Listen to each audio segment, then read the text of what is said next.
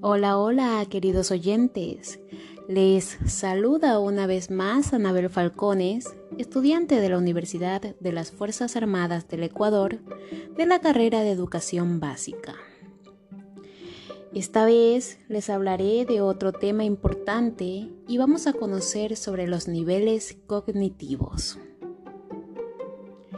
La mayoría de las personas jamás se han preguntado cuál es el proceso que nos lleva a abrir los ojos y poder ver el mundo. De igual manera, no se han cuestionado por qué recuerdan sus primeras vacaciones con amigos o cómo hacen para saber que todos los perros pertenecen a una misma especie. O por qué nos emocionamos al ver un final feliz en el cine. Estos fenómenos se dan por obvios y parecen naturales para los sujetos. Solo cuando hay una falla y se nota la ausencia de alguno de los procesos subyacentes, es que nos damos cuenta de su importancia. Los avances en la investigación, así como en la tecnología, han permitido reconocer que los niveles cognitivos que antes se creían localizados en una zona particular del cerebro, en realidad están integrados por diferentes sistemas cerebrales. Hoy en día son ya varios los estudios que, además de analizar el funcionamiento cognitivo del hombre, también tratan de establecer la localización cerebral de cada uno de los procesos. Entre los niveles cognitivos tenemos la sensación y la sensopercepción. La percepción es un proceso cognitivo cuya función principal es la de interpretar los estímulos externos de forma subjetiva. Dicha interpretación parte de una previa interacción sensorial con el estímulo y la interiorización de la información recién adquirida. En el caso particular de la percepción, la impresión de la información recibida se enlaza con un factor de subjetividad emocional basado en las experiencias previas del sujeto. Por ello, el significado de un mismo objeto puede variar de un individuo a otro. En la interacción con el estímulo, la información entra de forma sensorial, pero la percepción tiene origen en el sistema nervioso central. El estímulo penetra en nuestro sistema y es captado a través de receptores específicos que se encuentran situados en los órganos de los sentidos, que son los receptores que envían el impulso hacia el área cortical que se encarga de procesar la información. Una vez estimulado el órgano sensorial, la información es enviada a su respectiva área de proyección cortical donde se inicia el procesamiento de la información. Las redes de conexión neuronal de las áreas de asociación sensorial son establecidas con base en la experiencia y tienen como objetivo dar un significado a las cosas y formar categorías para poder hacer uso de ese conocimiento cuando se necesite. Otro de los niveles es la atención, que es un proceso mental muy complejo que puede ser reducido a una simple definición o una estructura anatómica concreta y que no puede ser evaluado con una única prueba, ya que engloba procesos distintos. En la actualidad existen varios modelos teóricos que explican los componentes de la atención. Scholber y Mater proponen una taxonomía útil que diferencia cinco componentes de la atención y estas son la atención focal, selectiva, sostenida, alternante y dividida. Los componentes de la atención son regulados por tres sistemas entrelazados, Estos serían el sistema de alerta, que es la base de la conciencia, la intensidad o el grado de alerta y corresponde a la atención más básica o primaria. El sistema atencional posterior, que es la atención de orientación a los estímulos y se localiza en la corteza parietal posterior. El sistema atencional anterior, que se localiza en el cíngulo anterior, los prefrontales laterales, el caudado, el órbitro frontal y el sistema frontal superior, que es el encargado de analizar los datos y preparar las respuestas. Es así que los trastornos de atención figuran entre los problemas que se presentan con mayor frecuencia, ya sea de manera evolutiva o como resultado de una lesión cerebral.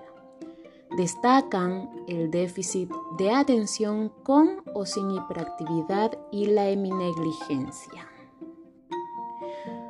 Otro de los niveles cognitivos es la memoria, que es considerada como una de las funciones cognitivas más importante en la vida diaria del ser humano, ya que en ella se reflejan sus experiencias pasadas. Memoria y aprendizaje son dos procesos cognitivos que no pueden ir separados, ya que los dos originan cambios adaptativos en la conducta del ser humano. El registro, el almacenamiento y la recuperación forman parte del funcionamiento básico de la memoria.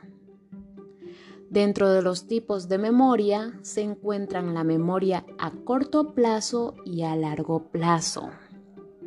La memoria a corto plazo, también denominada operativa, es un sistema con la capacidad de almacenar una cantidad limitada de información durante un periodo corto de tiempo que se compone de la memoria sensorial y la memoria de trabajo.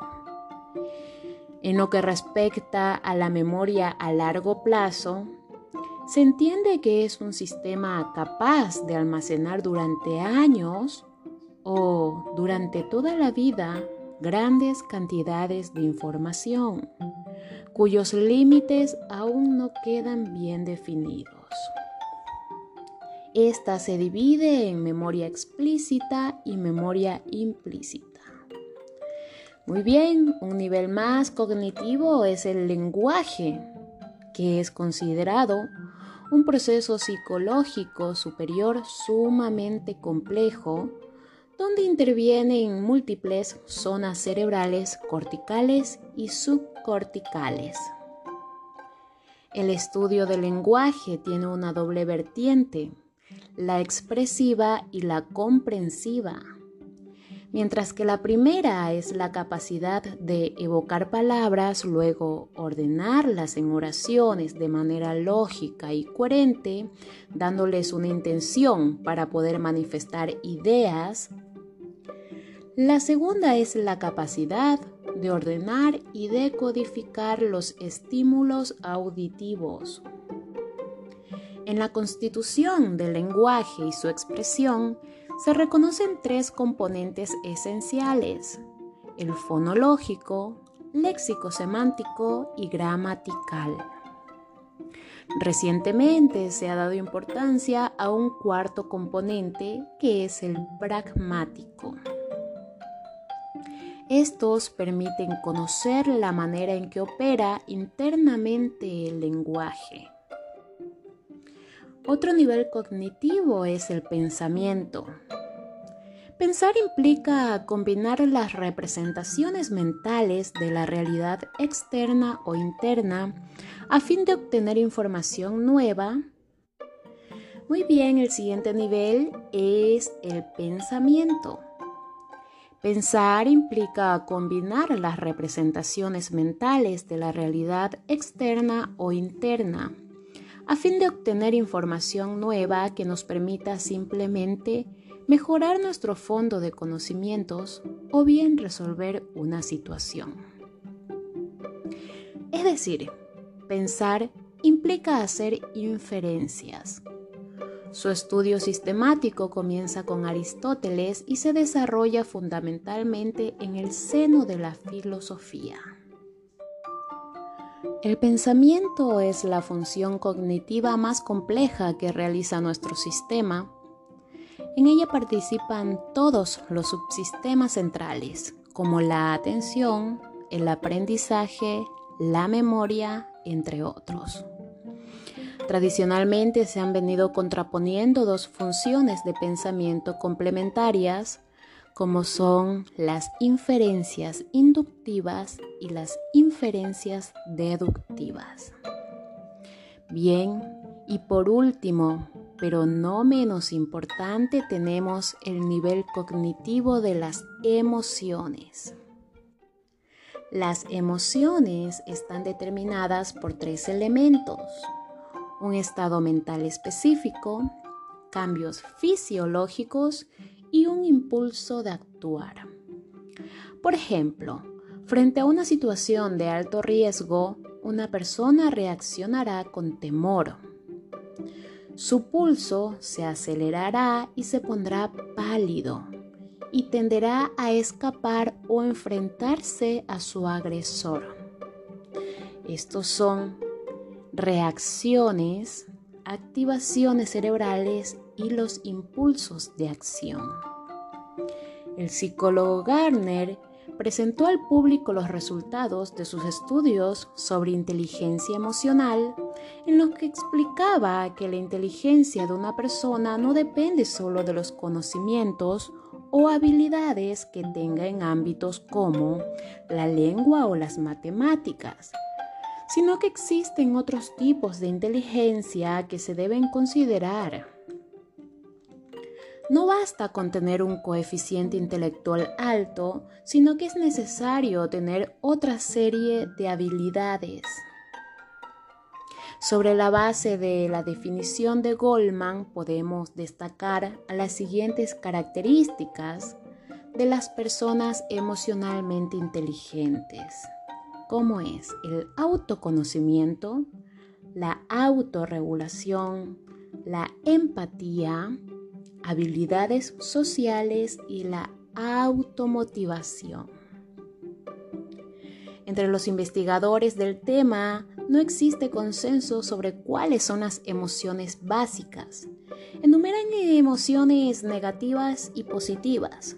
Sin embargo, es importante recordar que por negativas no ha de entenderse malas ni necesariamente las emociones positivas han de ser buenas. Negativas y positivas resultan de la satisfacción o insatisfacción de los objetivos que nos proponemos bajo un eje de valoración, placer o displacer. En realidad, todo depende de las circunstancias y las emociones catalogadas como negativas son tan necesarias para la supervivencia y la calidad de esta como las positivas, aunque pueden resultar más desagradables las primeras. Bien, queridos oyentes, ha sido un gusto poder charlar con ustedes.